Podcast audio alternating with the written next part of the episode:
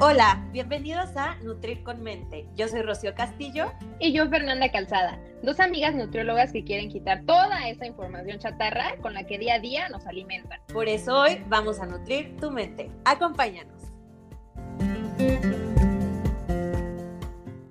Bueno, pues bienvenidos a un episodio más de Nutrir con Mente. Hoy estamos de manteles largos porque tenemos a nuestra primera invitada en, eh, en Nutrir con Mente y estamos muy contentas. Además es un temazo, ¿no, amiga?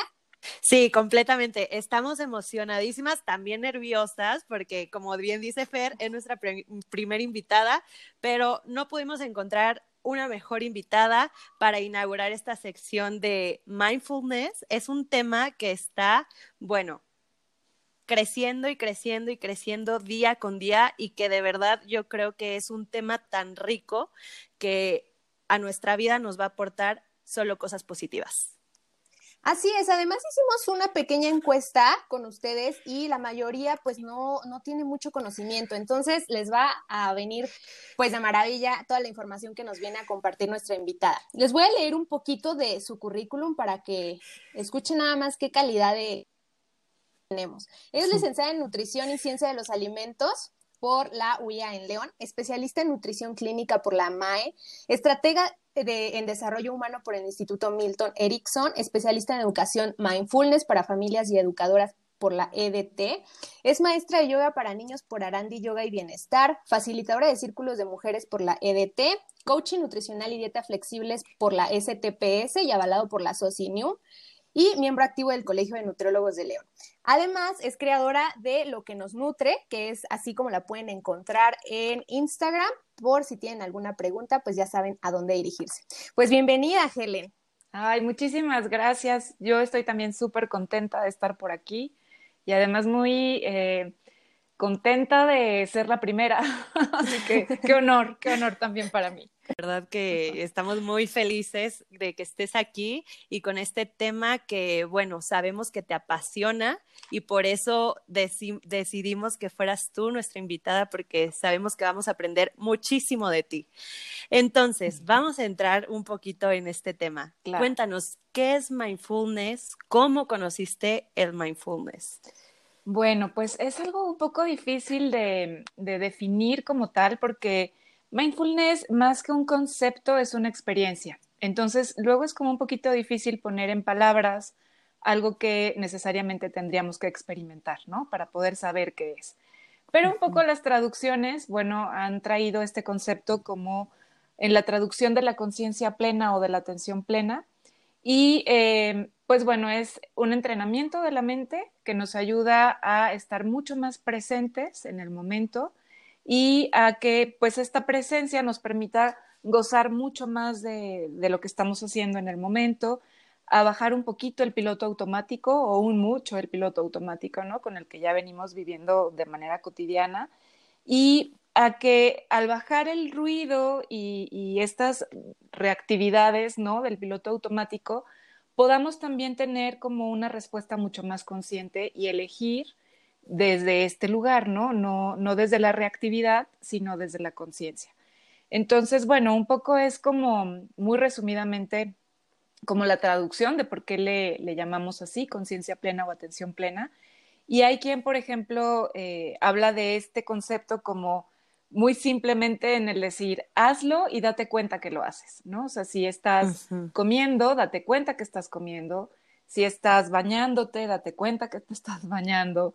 Eh, si estás trabajando, bueno, está ahí presente en esa actividad y como que toda esta cuestión del multitasking, ¿no? Que, que de pronto es muy útil, pero que nos resta mucha conciencia, bueno, ir como haciendo un poco más lentos los procesos y dedicándole toda la atención a una sola actividad en, ese momento, ¿no?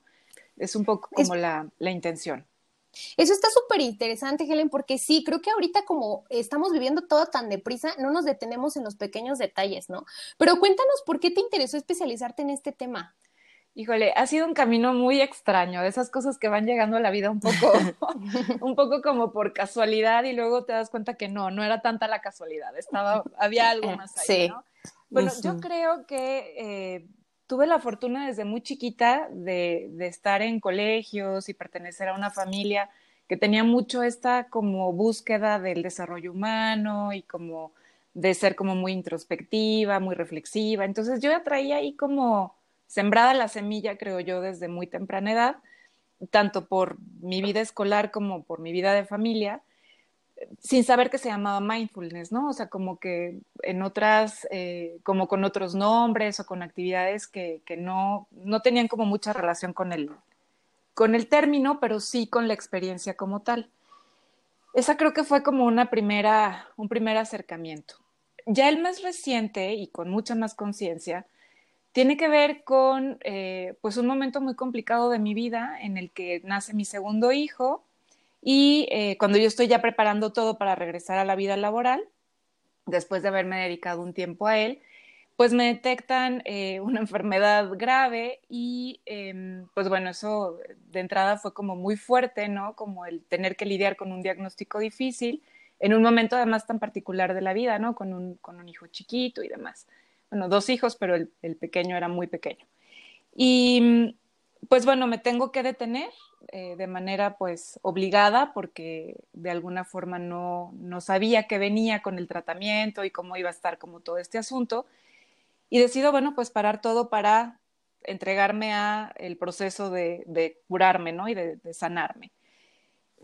En todo el proceso surgieron muchísimas cosas. Eh, fue un tiempo como de mucha introspección, de mucho estar en contacto conmigo, con mis sensaciones, con mis emociones, con mis pensamientos, porque demasiado tiempo en contacto, ¿no? Y, y fue ir descubriendo que había algo que me permitía como navegar el dolor sin poderle poner un nombre. Simplemente era como, no sé de dónde sale este recurso, pero de pronto, pues ahí está y, está ayudándome a, pues sí, a, sobrepasar el momento complicado, ¿no? Por fortuna, gracias a Dios, todo se resolvió de manera óptima y fue un proceso que, que finalmente sí, sí fue curable. Y pues bueno, en ese sentido creo que fue como una oportunidad de replantearme la vida muy fuertemente, eh, llena de muchas bondades alrededor, ¿no? De, gente que me acompañó de muchas formas bien lindas. Y surge por ahí, eh, al tiempo que yo estoy como decidida pues a, retomar un poco la vida con el ritmo que yo traía habitualmente, la invitación a un taller de mindfulness. En ese momento yo no tenía ni idea ni de qué era, ni para qué servía, ni nada. O sea, realmente el término hasta me sonaba un poco como extraño, no se me antojaba mucho, era como de verdad, ¿y esto como, para qué? Como para qué. Sí, o sea, en este momento además era como, porque además mucho el gancho era para tu consulta, y yo decía, es que yo ahorita no quiero regresar a la consulta, o sea, yo acabo de pasar por algo muy fuerte y realmente creo que primero necesito estar bien yo para poder atender a otros, ¿no? Entonces la consulta ni siquiera venía como a cuento. Pero fue tanta la insistencia de la persona que, que, me invitaba que dije, bueno, a ver, ya, vamos a ver qué es. ¿No? Un poco como, pues bueno, a lo mejor algo bueno se rescata de aquí. Y la sorpresa fue maravillosa porque en realidad, olvídense de que para mis pacientes, o sea, para mí, para, para mi vida fue wow. toda una revelación, ¿no? O sea, fue así como, fue el tiempo perfecto para capitalizar lo que yo acababa de vivir. O sea, como que ponerle nombre, saber de dónde había surgido el recurso, como porque había podido lidiar con algo tan fuerte, tan entera, ¿no? O sea, como con, con, con mucha fortaleza, con sobre todo con mucha aceptación. Y yo, yo no terminaba de entender de dónde había salido, porque la verdad es que me seguía sorprendiendo. Pues ya en el proceso de empezar a estudiar esto de manera muy formal y de empezarlo a practicar ya bajo este nombre, pues fui descubriendo que mindfulness era finalmente una manera de plantarse en la vida, ¿no? Es esta conciencia de, de, poder aceptar lo que la vida tiene, lo que la vida nos va eh, poniendo cada día bajo la incertidumbre que la vida en sí misma tiene y que a veces nos coloca en situaciones que pues ni deseamos, ni, ni, ni pensamos, ni mucho menos hubiéramos deseado, ¿no? Ni, ni planeado, pero surgen y entonces es como, en lugar de estarnos resistiendo y peleándonos con lo que va surgiendo, pues disponernos a entrar a la experiencia y obviamente transitar el dolor, la tristeza, el desazón, el miedo, ¿no? porque todo eso existe, pero aprender a sostenerlo de una manera diferente. Entonces, bueno, pues fue como realmente entrar en un terreno mágico porque empezó a, a darle mucha claridad a lo que había ocurrido, pero además a entender que, esto se podía cultivar, que es una estrategia que podemos aprender, que todos tenemos ya como esta cuestión inherente al ser humano, ¿no?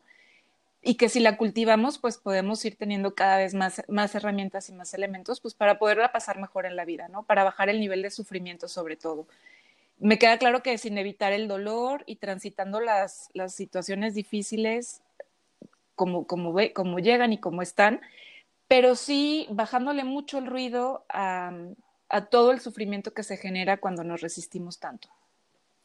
Así que Me un, encanta. Poco, un poco de ahí fue surgiendo y de ahí en adelante pues todo lo que implica lo que nos nutre y, y sí. el proyecto como tal, ¿no? Me encanta porque hablas de algo súper importante que muchas veces nos resistimos a no sentir y a, a, decir esto no me pasa a mí. Y creo que algo muy importante aquí es que te permite sentir, pero también tienes las herramientas para sentirlo de la manera correcta o no correcta, pero tomar lo positivo de ese sentimiento que tal vez eh, uno puede pensar que es lo peor y, y, no, no me va a traer nada nuevo, entonces, o nada bueno, perdón. Entonces creo que es algo que es una gran herramienta para afrontar lo que sea y afrontarlo con la mejor cara y, con, y siempre sacando una mejor, mejor versión de ti de cada situación que, que vives, ¿no? Sí, totalmente como, como lo dices, creo que es justo así, es, es aprender a, a, transitar las emociones sin convertirnos en ellas, ¿no? También eso es súper importante uh -huh. porque eh, muchas veces, las, sobre todo las emociones difíciles, ¿no? Como el enojo, el miedo, eh, la angustia, la preocupación, todas estas emociones que nos contraen, literalmente contraen nuestro cuerpo y nuestra mente y entonces el mundo de las posibilidades se reduce muchísimo y entonces las soluciones también se reducen y la manera de enfrentarlo. Eh, pero cuando aprendemos a convivir con ellas sin convertirnos en ellas, como con esa distancia sana de decir, bueno, yo no soy el miedo, yo no soy la, la angustia, yo no soy la tristeza, soy quien la experimenta. Pero esa distancia de no identificarme, que es muy mindfulness, nos permite entonces poder tomar acciones mucho más eh, cuidadas, más bondadosas también hacia nuestra persona, ¿no? Y esa es parte de por qué mindfulness se inserta también en la salud, porque finalmente es una estrategia de autocuidado también, ¿no? Completamente. Me encanta. Oye, y a ver, platícanos un poquito más, ¿cuáles son los beneficios del mindfulness? Bueno, tiene muchísimos beneficios. Ahí sí que podríamos tener una lista súper larga, porque además como mindfulness se ha empezado a integrar en muchas áreas, pues en cada área tiene como las, las particulares, ¿no? O sea, si es en la empresa, uh -huh. si es en la salud, en la educación. Pero bueno, particularmente en el ámbito de la salud, se ha visto que eh, mejora muchísimo la calidad de vida porque justamente al poder tener una mejor relación con las emociones difíciles y con la incertidumbre, el nivel de estrés con el que solemos estar viviendo baja y entonces esto tiene una repercusión muy importante en eh, niveles de cortisol, por ejemplo, en toda la producción de hormonas que tienen que ver con el estrés y que generan tanto daño eh, orgánico. Al, al, practicar mindfulness, todo esto empieza a descender, tenemos mejores niveles de este tipo de hormonas, ¿no? Se reducen a un nivel que es mucho más manejable para el cuerpo y todo lo que está relacionado con él, como las enfermedades crónicas, pues también se ven aliviadas, ¿no? Y esa es una gran ventaja en el ámbito de la salud. Esto es súper, eh, perdón, esto es súper importante porque a veces este, creemos que la, el estilo de vida solo se enfoca como en alimentarnos adecuadamente, en hacer ejercicio, uh -huh. pero descuidamos esta parte que también es súper importante, que es el estrés en, en, nuestra vida cotidiana, ¿no? Y entonces como el mindfulness nos invita a vivir eh, a disminuyendo, bueno, nos va a beneficiar a disminuir estos niveles de estrés, pues también es un punto que tenemos que tomar importante como, como estrategia. Y eso va a la siguiente pregunta, Helen. ¿Cómo podemos eh, o qué estrategias podemos implementar para poder empezar a vivir un poquito más en mindfulness, a vivir más plenamente, más conscientemente?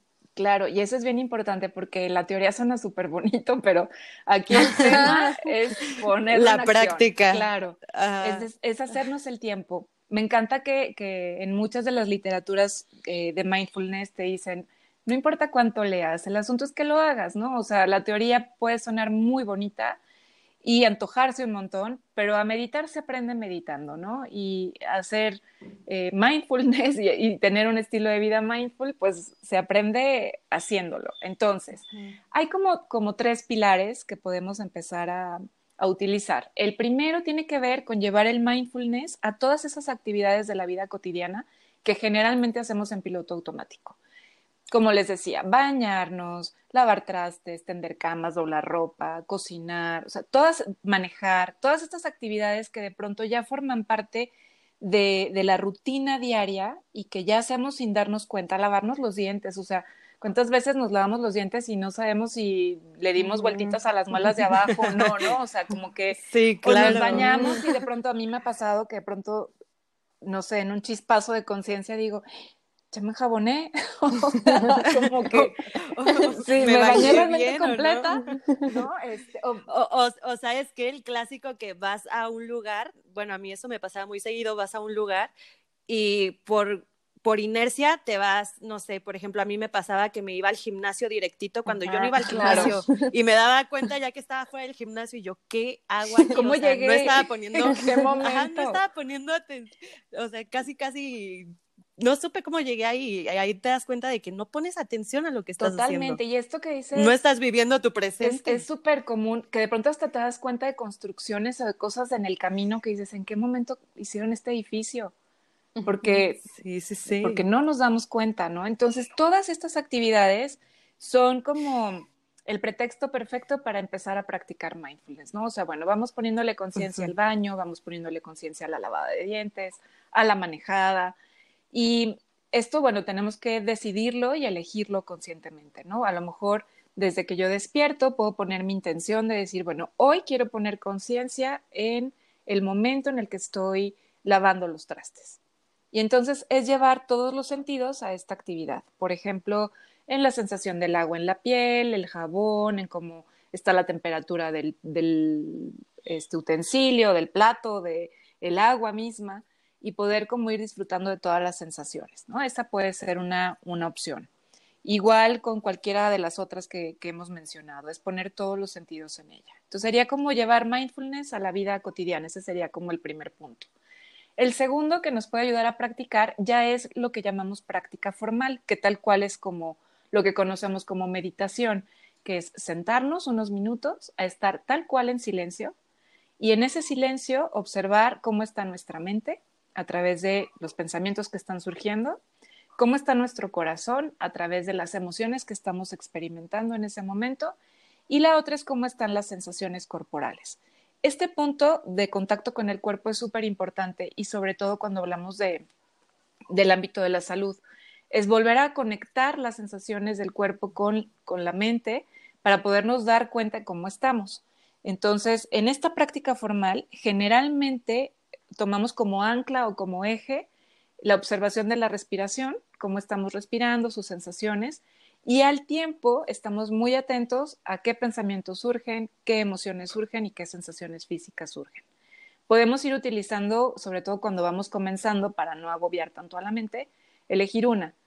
Bueno, la respiración como, como eje o como ancla y al tiempo, a lo mejor, cómo están mis sensaciones en el cuerpo y esa es mi práctica, podemos durar desde tres minutos, que es súper noble el tiempo, porque desde tres minutos eh, cada día podemos empezar a ver eh, ya resultados a nivel de neuroplasticidad, por ejemplo, y lo ideal está alrededor de unos 20, 25 minutos por día, ¿no? Sería como la meta. Muy y el bien. tercero es como ir registrando las tomas de conciencia que estas prácticas nos dan. Entonces, el tercer eje es el autoconocimiento que brinda ese contacto con nosotros. Y también es súper bonito, podemos llevar un diario, podemos llevar como una bitácora donde vamos registrando las tomas de conciencia al terminar sobre todo la práctica formal, que generalmente es donde más, más tomas de conciencia surgen. Serían como los tres pilares donde podemos ir comenzando así, en eso, en, la vida cotidiana, esos tres minutitos de respirar y estar con y de todo lo que surge en nuestro cuerpo y los registros que podemos hacer. Wow, pues ya está. Ahí está, ya tienen tres formas para poder iniciar con esta, esta parte de vivir un poquito más mindful. Pero hay algo que, eh, pues también muy importante y que nos compete un poquito más a nosotros como nutriólogas, eh, que es el mindful eating que es, bueno, ya sí sabemos un poquito qué es el mindfulness, que es prestar todos los sentidos a lo que hacemos, pues ya podemos eh, vislumbrar que el mindful eating pues se refiere precisamente a estar con todos nuestros sentidos al momento de comer. Pero explícanos un poquito más a qué se refiere. Claro, y también es un tema este, complicado de definir. De hecho, eh, no hay como tal una definición. No, no ha, costado trabajo como llegar a una definición única, ¿no?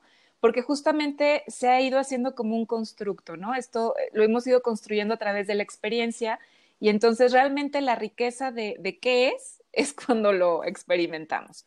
Pero bueno, esto no implica que no podamos irnos acercando un poco al concepto y tal cual como lo dices, Fer, tiene mucho que ver con llevar esta conciencia a todo el proceso de la alimentación y em, quitar un poco también el mito de que es una técnica para bajar de peso porque no lo es. También de pronto he visto que, que se anuncia mucho como la conciencia en la alimentación para, para poder bajar esos kilos que no quieres y no porque esto parte además de una total aceptación personal, ¿no? De, mindfulness y mindful eating no pueden estar desvinculados de la compasión y del amor bondadoso.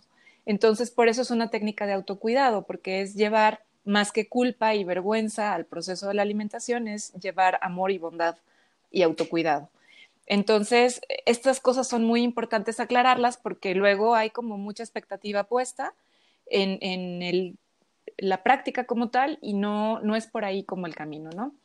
Eh, el asunto es poder llevar conciencia todo el proceso que implica desde que yo eh, imagino mis menús o estoy pensando qué quiero comer, ¿no? Y desde ahí observar todo esto que surge desde el antojo y la necesidad o el hambre fisiológica o incluso el hambre emocional, que tiene mucho que ver con esto. Y todo el proceso de compra, de selección de alimentos, de preparación y pues por supuesto toda la parte de la ingesta, ¿no? De ya sentarnos y disfrutar del platillo y de, la comida como tal. Pero es tratar de, llevar luz, digamos, a todo el proceso de, la alimentación. ¿Cómo se practica? Pues hay un chorro de técnicas, o sea, sí hay muchas maneras de ir llevando como pautas de mindful eating. Em, todas tienen que ver con los sentidos, igual como, como la práctica del mindfulness en general. Es poder poner eh, la vista, el olfato, el gusto, incluso el oído y, el tacto en todo el proceso. Como les digo, desde que estoy imaginando qué quiero comer hasta cuando voy y hago la compra y ya cuando me siento y tengo el alimento enfrente. Claro, que sea toda una experiencia, ¿no? De inicio a fin. Y es que, ¿sabes algo que ahorita escuchándote se me vino mucho a la mente mi mamá? Porque ella ama el café entonces, todas las mañanas se prepara su tacita de café y recuerdo que en una ocasión le toma el primer trago a su taza de café y dice, qué rico me quedó este café. Total, pasó un poquito de tiempo, se fue ella y nada más le dio dos traguitos al café y le dije a mi mamá, oye, dejaste tu café aquí, este, lleno prácticamente ay, se me olvidó que me lo estaba tomando. Y yo, ¿cómo crees? ¿Cómo crees? Entonces es ahí donde digo, bueno, disfrutó el primer traguito, pero y lo claro, Y a lo mejor con ese fue suficiente. Luego también esto ayuda, eh, tiene, tiene, como dos, dos miradas, ¿no? Que me surgen ahorita con lo que, con lo que me compartes, Rocío. Creo que por, por un lado, sí puede ser como la desatención, ¿no? De, pues le dio un trago y ya, se le olvidó que se lo estaba tomando y creo que nos pasa mucho que de pronto encontramos la taza medio llena, este, de, del jugo, del café, de la leche o el plato ahí con, a mí me pasa con mis hijos, dejaron el pan a la mitad, la quesadilla a la mitad, como que no, no se sentaron tal cual a, a estar presentes, ¿no? En el, en el momento. Y por otro lado, puede ser también que haya tal eh, saciedad en todos los sentidos con ese trago, que también esto pueda tener implicaciones en, la cantidad de consumo y es otra de las bondades que se han visto a través de, esta técnica.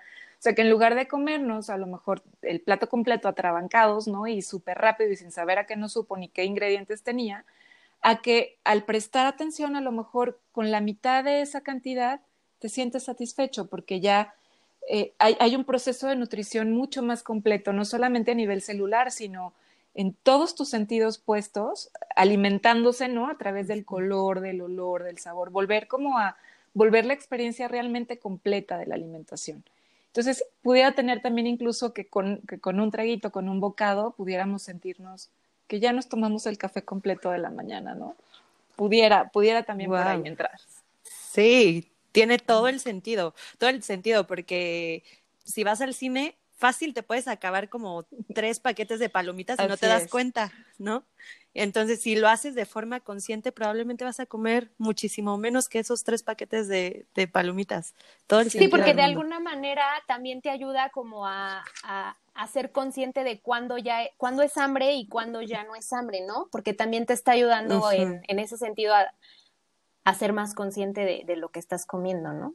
Totalmente. Y sabes que tiene mucha implicación justo en esto de la saciedad, porque cuando comemos muy rápido, todas las posibilidades de que nuestro organismo nos mande las señales de saciedad se ven muy disminuidas. No hay tiempo, porque estamos, o sea, cuando ya terminamos el platillo completo, la, el bote enorme de palomitas, pues ni tiempo dio de que nos diera la señal, nos llegará tardíamente, ya que nos las acabamos.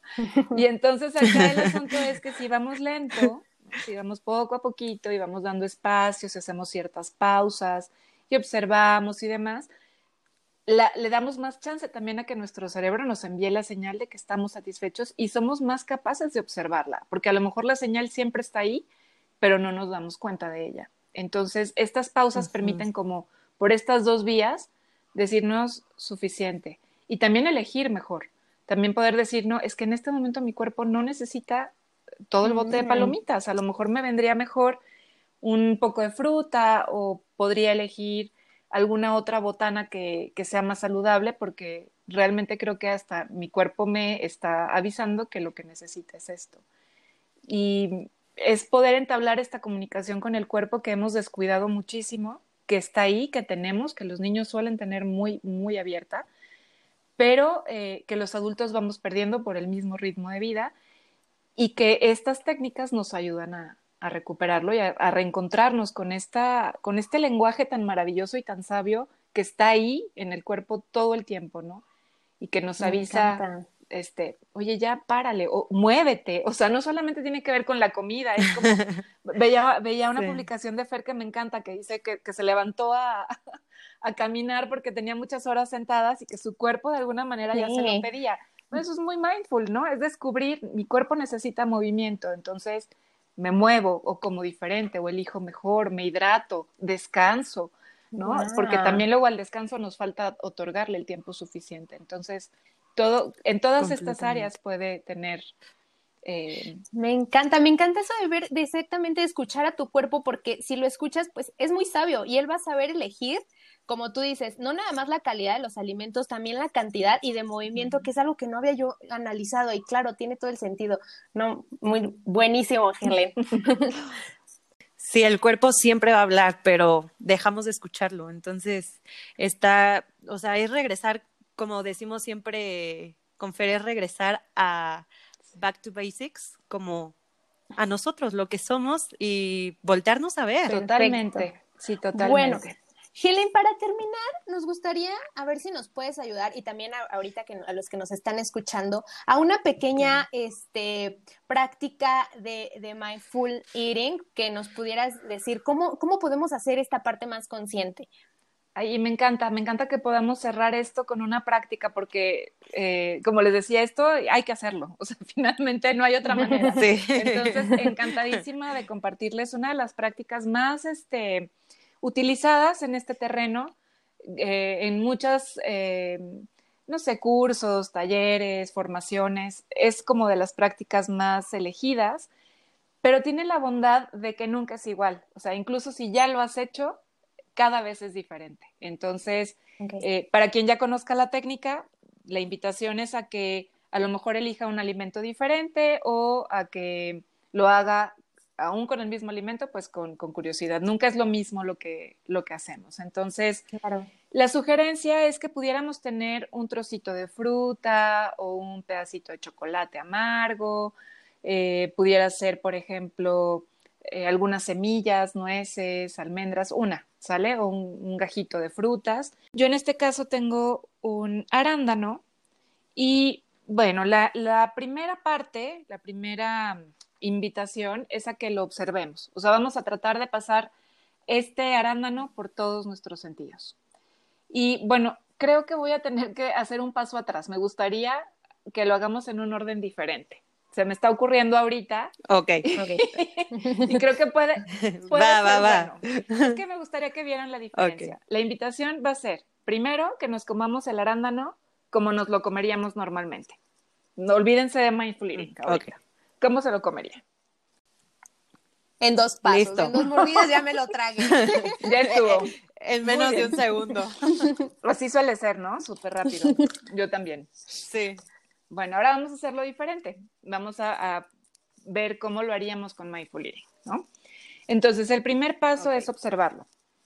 Si pueden tener por ahí alguna fuente de luz, puede ser este, muy interesante ver a través de la luz cómo tiene muchos matices de colores, incluso como, como suele tener pliegues, hay zonas que si observan van a ver como un poquito más oscuras, otras donde se puede pasar como, como con mucha más nitidez la luz.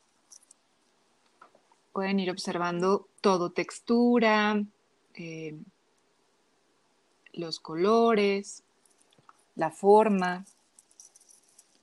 Entonces vamos incluso también pensando a la vista, eh, podemos ir reflexionando si se nos antoja, si nos resulta agradable o no.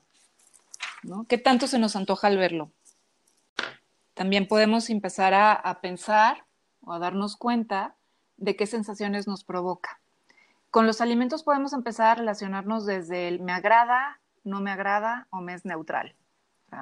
tratamos de no meter juicio, solamente distinguir así a la vista me agrada, no me agrada o me es neutral. ¿Sale? Ese sería como el primer paso. Ahora, el segundo es pasarlo al oído, cosa que es muy novedosa porque yo generalmente no paso ningún alimento por el oído. Más que bueno, cuando estoy cocinando sí me guío mucho por los sonidos en el momento de la cocina, pero al momento de consumirlos, este, como que no, no, no es mi tradición, pero ha sido muy interesante el descubrimiento.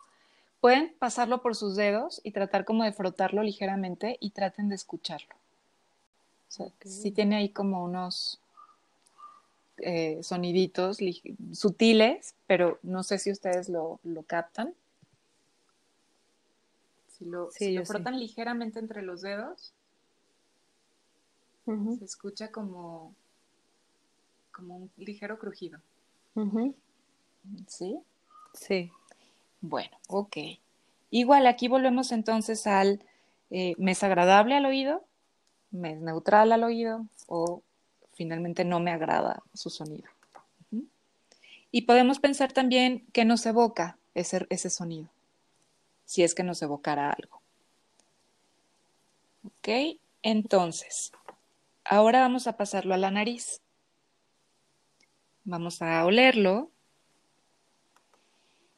Vamos a tratar de distinguir, eh, como cuando hacemos catas de vinos, ¿no? Este, cómo está el, el aroma, qué, qué tintes tiene.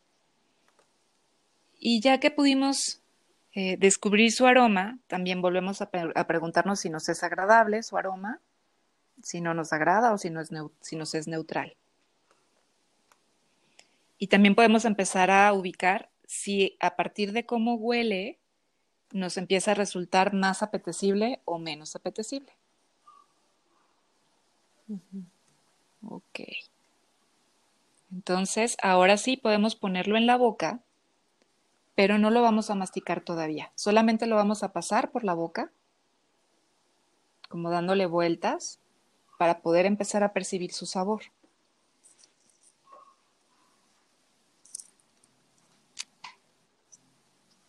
Y entonces podemos eh, ubicar qué sabor, si es dulce, si es ácido, si es amargo si nos produce alguna sensación en particular, si el sabor ya nos provoca así como mucho deseo de morderlo, o si podemos como esperar un poquito, y si al ponerlo en la boca se nos antoja más o realmente no se nos antoja. Y ya que hicimos esto, entonces podemos empezarlo a masticar despacito, a, que quede bien, bien este, masticado y entonces ya lo podemos tragar. Y algo que ayuda mucho es que cuando estamos ya haciendo el proceso de masticación y, al, tragar el bocado, podemos repetir mentalmente el nombre del alimento que estamos consumiendo. Entonces podemos, al hacer este proceso, decir arándano, ¿no? Y empezar a generar como, como esta conciencia de toda la experiencia a través de todos los sentidos y empezarla a fusionar con el nombre del alimento.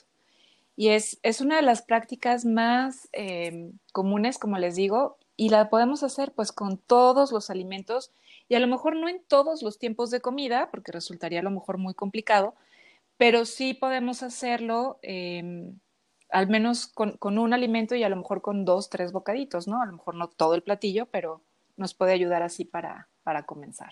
Sí, y sí cambia totalmente, Helena. Ahorita que lo dices, la verdad, de, de como nos comimos el primer arándano al segundo, cambia hasta, o sea, hasta el sabor me supo diferente. Totalmente. Y, es que a veces no prestamos atención ni siquiera a los sabores. Entonces, sí los invitamos a los que nos están escuchando que hagan esta pequeña práctica ahorita como, nos fueron escuchando y que realmente eh, noten la diferencia de cómo es cuando comes realmente prestando los eh, los sentidos en esa acción. En mi caso, por ejemplo, no, en cuanto estábamos en la parte de, del olfato, dije, nunca me había detenido a oler un arándano, no tenía idea cómo olía. en verdad, eso me pasaba por la mente, estaba sorprendida a mis 28 años, no es posible. Bueno, ya te gané yo a los míos, que son casi los dobles. También es reciente que, que, bueno, sí, tengo pocos años de haber descubierto como esta parte, ¿no? Y, y es una riqueza gigantesca porque, pues sí, nos vuelve mucho más disfrutable la experiencia. Y, y bueno, pues eso es, es gozo, ¿no? Es como, ¿a quién le negamos como, como esa parte del gozo de, de poder alimentarnos así? Sí, totalmente. Bueno, pues muchísimas gracias, Helen, por eh, tanta información. La verdad es que me salí como yo más motivada para, para vivir más mindfulness. Es algo que implemento, o bueno, trato de implementar, pero la verdad sí se me olvida mucho. Y con las estrategias que ahorita nos acabas de dar, pues voy a implementarlas, porque como tú dices, sí, este, pues sí te cambia, sí es un chip totalmente diferente. Entonces los invitamos a los que nos están escuchando también a que intenten, intenten también meterse en, en, esta bebida más plena. Sí, completamente, porque más que nada hoy en día creo que vivimos en una época o en una etapa en la que el estrés, la ansiedad es nuestro pan de cada día, porque o vivimos mucho en el futuro o mucho en el pasado y nos olvidamos de lo realmente importante que es el hoy y el ahorita. Totalmente, sí, totalmente. Bueno, Helen, ya para terminar, pues dinos en dónde te pueden eh, encontrar, cuéntanos tus redes para que te puedan buscar si, si así lo quieren, que les expliques un poquito más. Sí, claro que sí. Y generalmente por ahí les comparto como algunos tips concretitos para que también puedan tener como forma de aplicarlos fácil, ¿no? Ah, eh, me encuentran como lo que nos nutre, tanto en Facebook como en Instagram. Y eh, bueno, pues por ahí hay como información, hay talleres, hay tips, ahora sí que de todo. Eh, muy enfocado, obviamente, a esta parte de la nutrición con esta con este matiz, pues, de, de lo mindfulness, ¿no? Entonces, Perfecto. por ahí lo van a poder ver. Yo soy la próxima que se va a inscribir, definitivamente algún taller. Bienvenidísima. ahorita. Bueno, pues esperemos que les haya eh, gustado este episodio. Ya saben que la información pues es para ustedes y eh, igual en nuestras redes sociales vamos a, a taggear a lo que nos nutre para que puedan ahí tener el acceso más rápido. Muchas gracias. Así es. Helen, te agradecemos infinitamente que hayas estado aquí con nosotras, que nos hayas compartido todo esto. De verdad, eh, felices de que hayas sido. Ay, no, yo más. Les digo que qué honor. Muchísimas gracias. Súper contenta. No, y, esperamos que sea la primera de, mucha, de muchos Me episodios. Me parece muy bien, yo ¿eh? encantada. ya saben. Perfecto. Siempre puesta. Bueno, pues entonces nos vemos el siguiente miércoles, ya saben.